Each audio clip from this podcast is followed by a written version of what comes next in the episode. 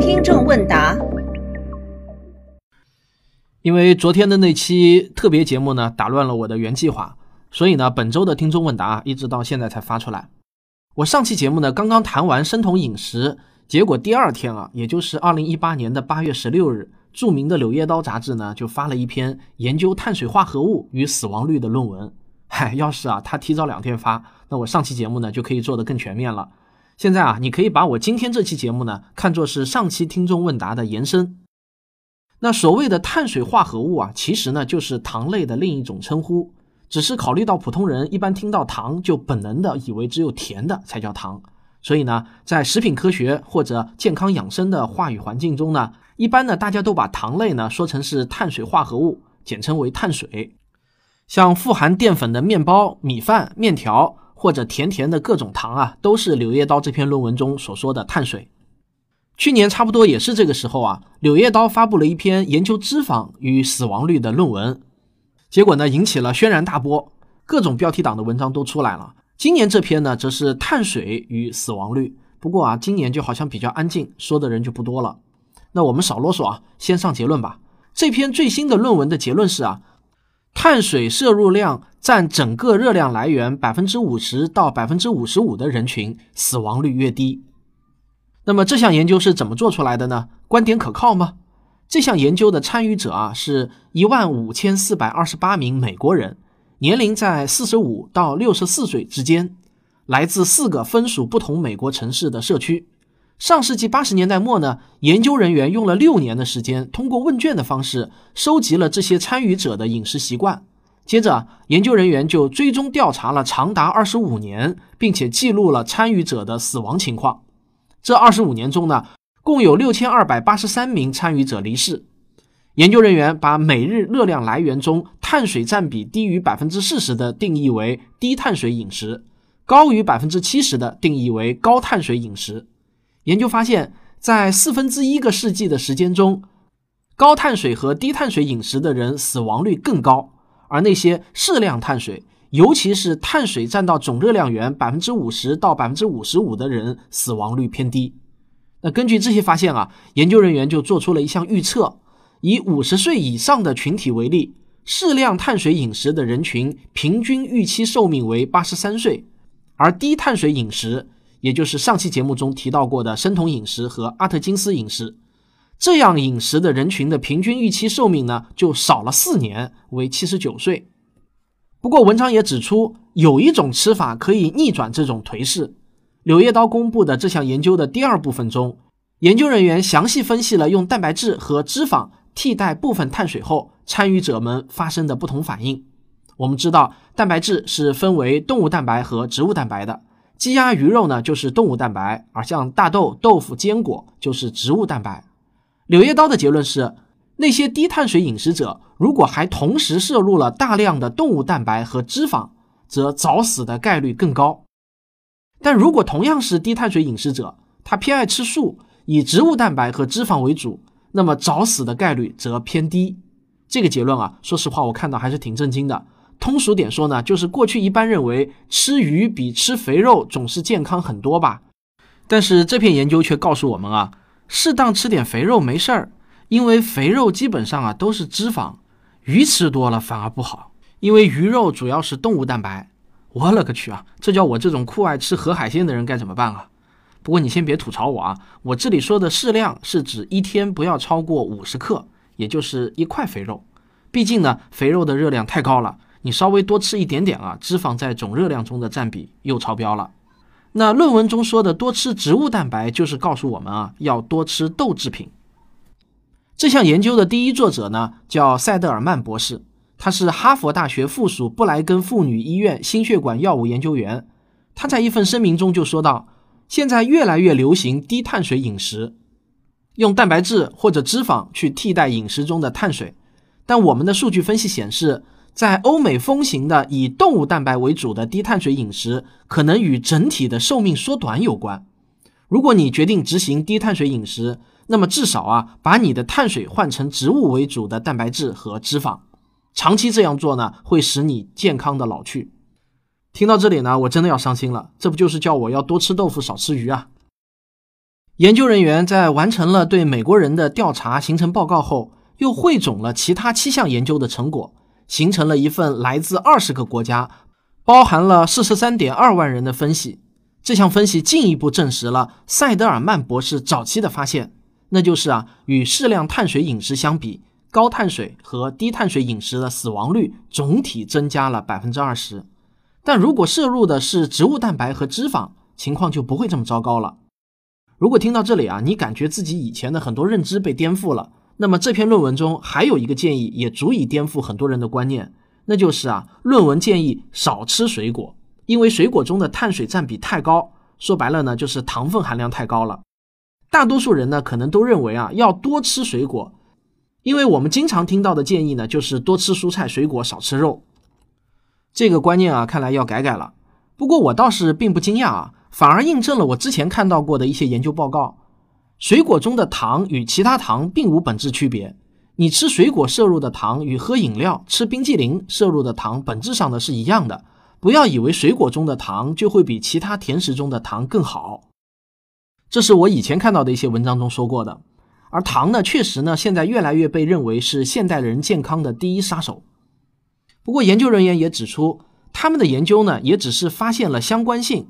但没有证实因果性，也就是说呢，适量碳水与活得长有关，但是活得长是不是适量碳水造成的，这个呢还没有定论。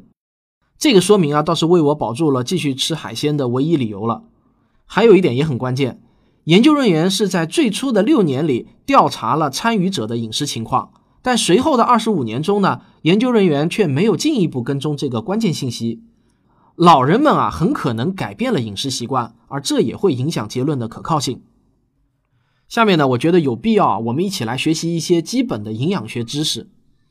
我们要知道，基本上呢，每种食物都含有碳水、蛋白质、脂肪这三种热量源。这三大热量源，同时也就是三大营养素。水和盐是没有热量的。计算食品中的热量呢，有一个快速公式。就是碳水的克数乘以四，加上蛋白质的克数乘以四，再加上脂肪的克数乘以九，得到的结果呢，就是含有多少千卡热量。有时候呢，我们也把千卡说成大卡。不过日常口语中啊，大家也经常就直接说多少卡了，这个其实呢是不太准确的。但是在某些语境下，大家都这么说，那也没有办法。但是要注意一点啊，食品标签上所用的单位呢，一般是千焦，字母呢就是 kJ。你要把这个数字除以四，就大约等于我们熟悉的多少千卡了。说实话呢，这个还挺不方便的。日常用语和书面用语总是用的不同的单位，也不知道呢这个是怎么形成的，怎么就没有人想着改改？好吧，可能是我说外行话了啊。如果有更懂行的听众，不妨来说说。反正呢，我觉得是挺难受的。好了，我们继续。一个普通成年人每天标准的热量摄入呢，大约应该是两千千卡左右。低劳动力的女性可以低到一千八百千卡。体重高一点的男士呢，可以高到两千两百千卡，那我们就取个平均值两千千卡。那么按照柳叶刀的最新说法，碳水化合物占到总热量的百分之五十到百分之五十五是最延年益寿的，也就是我们每天需要摄入一千到一千一百千卡的碳水。那这个呢，听上去呢还是比较抽象，我需要来举个实例来帮助大家理解。先给大家把计量工具定下来。我用的呢是一个很常见的四点五英寸的小碗，口径呢大概是十一点五厘米，高五点五厘米。我们平时在饭店中吃饭啊，你如果问他要一碗米饭，最常见的那种装米饭的小碗呢，也是这么大。你可以点开本期文稿看一下这个碗有多大啊。这个碗装满呢，大概就相当于两百克的米饭，差不多也是两百克的蔬菜。如果装红烧肉的话呢，可以达到三百克。那么两百克的米饭含有多少碳水呢？米饭中百分之八十九的热量源来自碳水，所以啊，两百克米饭含有差不多一百八十千卡的碳水热源。在米饭中，脂肪占到百分之二的热量，蛋白质呢是百分之九，基本可以忽略了。假设一个人每天只吃米饭加一点点菜的话，那就肯定是超高碳水的饮食结构了。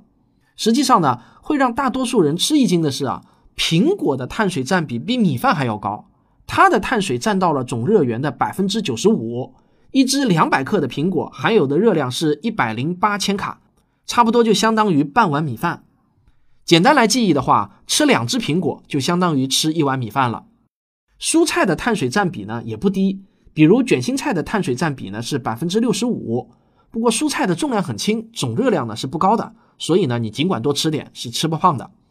这些东西的碳水都很高，但剩下的食物，尤其是要放油的炒菜，则是蛋白质或者脂肪占了大头了。比如说啊，咖喱鸡块，脂肪占百分之五十六，蛋白质占比百分之三十四，碳水只占百分之十。肉末茄子，脂肪占百分之七十七，蛋白质占百分之十三，碳水占百分之十。那么按照柳叶刀的说法啊，碳水占比百分之五十到百分之五十五是最好的。但是真要实现这种配比啊，说实话，没有一个专门计算热量、营养素占比的 app，这事情光靠一句简单的适量多吃米面，基本上呢是不可能完成的任务。所以啊，如果你下决心要开始改变饮食了，无论是哪种营养源占第一位，都不能简单的凭着感觉走，还是要计算一下才稳妥的。我估计听到这里呢，有一部分听众啊该晕菜了，现在呢可能是彻底不知道该怎么吃才健康了。我的观点是啊，在综合了所有已知的研究成果后，我觉得最健康的吃法就是要同时满足三个目标：第一个，总热量控制在两千千卡左右；第二，按照中国膳食宝塔推荐的食物配比；第三，碳水占总量的百分之五十到百分之五十五。要同时满足这三个目标啊，就有点像是用凑答案的方式去解方程式了。那我把这个任务呢，就交给了我的助理小编。让他试着算算，看看能不能同时达成三个目标。他当然是愁眉苦脸了。不过呢，他费了好大的力气，终于给我凑出了一份。下面呢是他凑出来的食谱，大家可以参考一下啊。早餐：纸盒装牛奶一盒，半小碗燕麦片，鸡蛋一个。上午吃点零食：花生二十五粒，中等大小的苹果一个。午餐呢是米饭一小碗，花菜黑木耳一小碟，洋葱黑椒牛肉一小碟。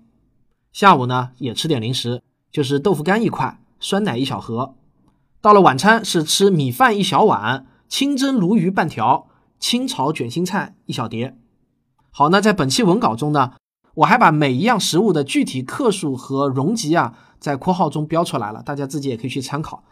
这样算下来的结果就是，一天的总计热量是一千九百八十三千卡，碳水占比百分之五十二，蛋白质百分之二十二。脂肪百分之二十六，记得啊，每天还要喝八杯水，两百毫升的那种小杯子，还要配合走路一小时，差不多呢是六七千步。好了，大家可以自己考虑一下，是否要参照我这份生活指南来生活。我很想听听你留言啊，谈谈你对这份食谱或者说这种生活的看法。好了，这就是本期的听众问答，咱们啊下期再见。